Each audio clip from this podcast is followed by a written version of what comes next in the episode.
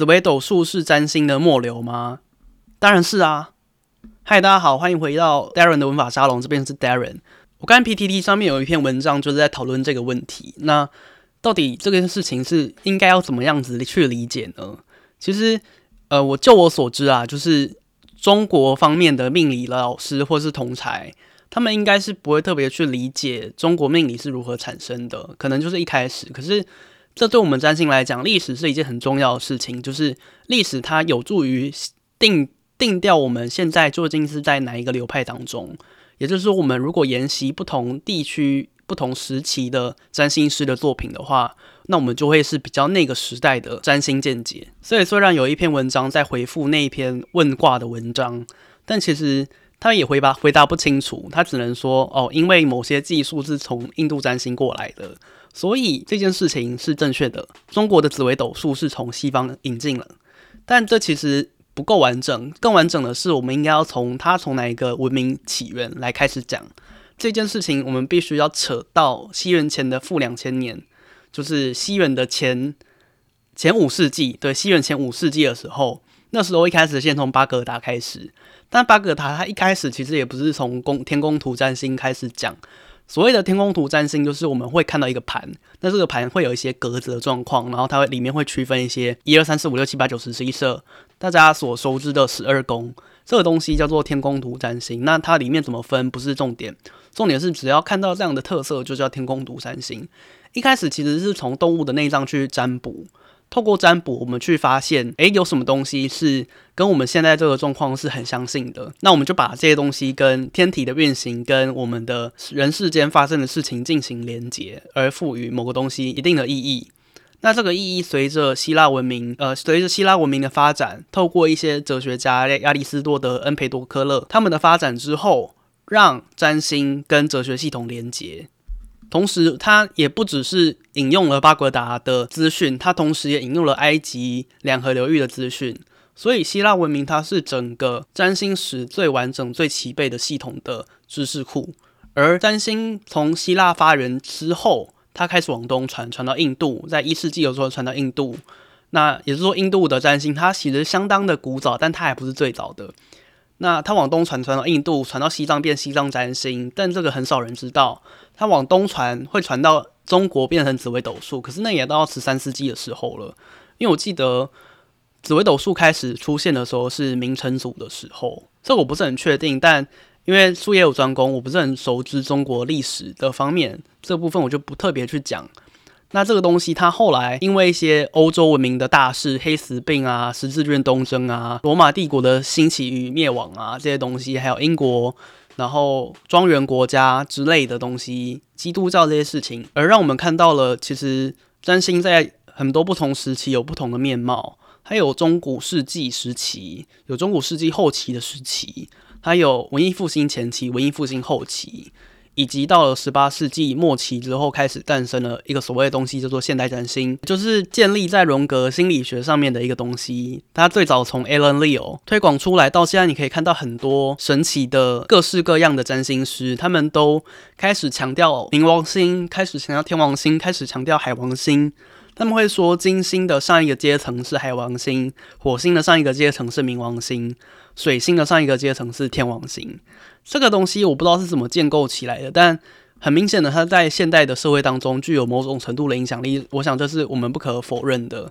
前面的这段故事只是告诉你说，其实紫微斗数它确实是占星的末流，但它不是现代占星的末流。它是希腊占星，它是巴格达占星，它是两河流域占星，它是中古世纪占星的末流，它不是现代占星的末流。现代占星要到十八世纪才出现，可是其实。这个东西其实只有台湾很少数的人知道，就就连很多职业占星师、现代职业占星师，他们都不确定一定知道了，因为他们可能根本都没有碰过这些资料。所以，如果你听到的话，我想真的是你如果以后遇到同类的话，你可以去跟他讲说：“诶，你可以来听看我的频道，这样子就是一定会让他有不同的收获。”再来是另外一个问题，有人问说：“紫微斗数可以算到流日吗？”流日的意思就是流年的意思啦，只是把那个时间的区分，把它缩小成一个日的单位，就是每一天每一天的运势是怎么样。这个其实是在占星当中可以做到的。可是占星最最小最小，我们当然能够在一分钟之内，或者是我们可以在一小时之内预测到某件事情会不会发生。可是，一件事情它在一个小时之内不会发生的几率，其实你很难从一个连贯的系统很很难从一个连贯的前后文当中去判断嘛，因为它就是发生跟不发生而已。可是如果你把时间段拉长，变成一两天、两三天的话，这件事情它来它来预测，其实才会比较有意义啦。不然你其实可以把这个时间区段无限的缩小，变成说是，诶，你十秒会不会发生？那你十秒内会不会发生这件事情？其实就是一个比较像是卜卦的问题啦。只是卜卦它也不可能会去讲到这么细，就十秒、五秒、一秒。那你讲到零秒的话，诶，它可能理论上就是趋近于零啊。那还是有发生与不发生的可能啊。但是你零秒能够观测到什么？所以其实当我们把一个时间的脉络，我们把时间的维度把它缩到最小的时候，缩到秒的时候，缩到时间的时候，缩到日的时候，它的意义可能没有到这么明显，所以我们应该是至少要两三天。那两三天这件事情，占星是做得到的。那这就是占星它之所以是一个精细而有效的工具的原因，在于说它其实就是每四每四分钟就会有一度之差。虽然我看那个 PTT 上面的那个回文的老师，他是紫微斗数的老师，他其实说其实一分钟根本没有差多少，可是有。一分钟确实是有差，可是那个差在流年判断，它不是差在本命上的判断。而有时候真的，一分钟会差了一个本命的判断。所以其实要说一分钟有差吗？我觉得有，可是它不是整体性的差异，它是在某些特殊的时间，在某些特殊的宫位的时候，它会有一些这样子的差异。这也是为什么我不断的在呼吁大家，就是你以后如果生小孩，你一定要看这个小孩的头是几分几秒出生的。因为你其实有可能差了一分，或是有些人很衰的话，就是二十九度五十九分五十九秒，就是差那个大概五到十秒的时间，他就换了一整个上升星座。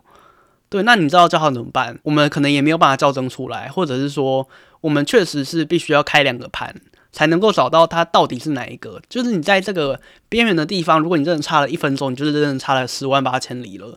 对，所以就是告诉你说，你一定要好好记下来，你的出生时间是什么时候。那如果你不是一个有出生时间，或是你对于出生时间没有这么准确确定的人，比方说我知道我的出生时间是几点几分，可是你可能只是知道是上午或下午的中间，快中午的时候，快吃饭的时候，或是在吃下午茶的时候，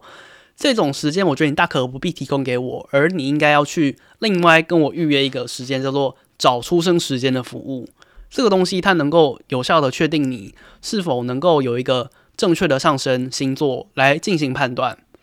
那有这个判断之后，我们接下来就是在流年差别。那要如何找找到正确的上升星座呢？诶，这个也是可以的，只是这个会需要费更多时间，所以它当然会依照它的价格有所不同啦。就是如果我需要找到很精确的话，我就可能会需要收更高的费用。但通常我必须说，其实不是这么多人都需要有这么准确的时间。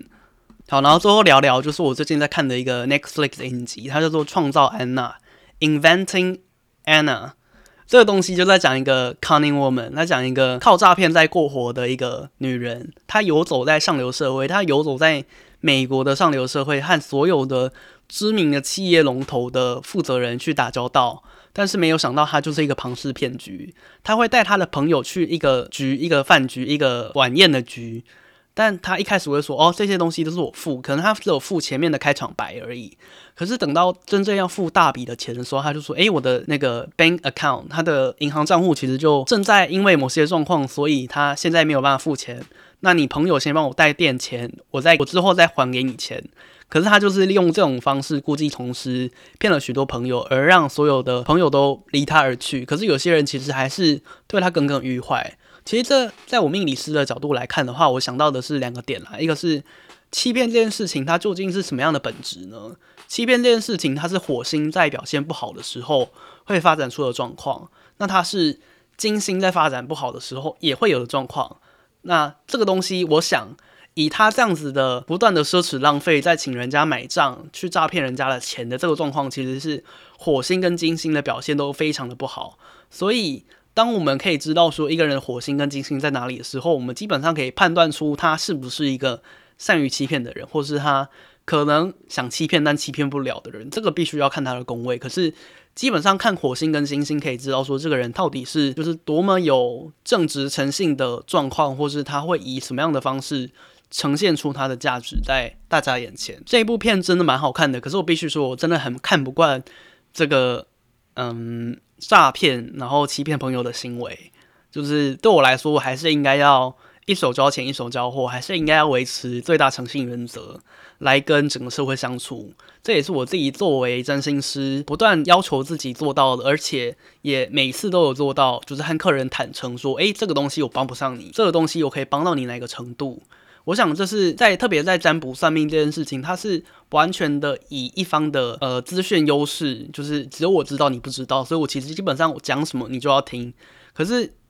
这种事情它很容易沦为是诈骗，所以我当然不希望做成这样的事情。所以我会在开始算命之前，我会先跟客人沟通说，接下来你会得到什么样的资讯，这样子才能够确保大家都有一个美好的结局。好，那我们这礼拜的节目就到此为止。我是 Darren，我们下次见，拜拜。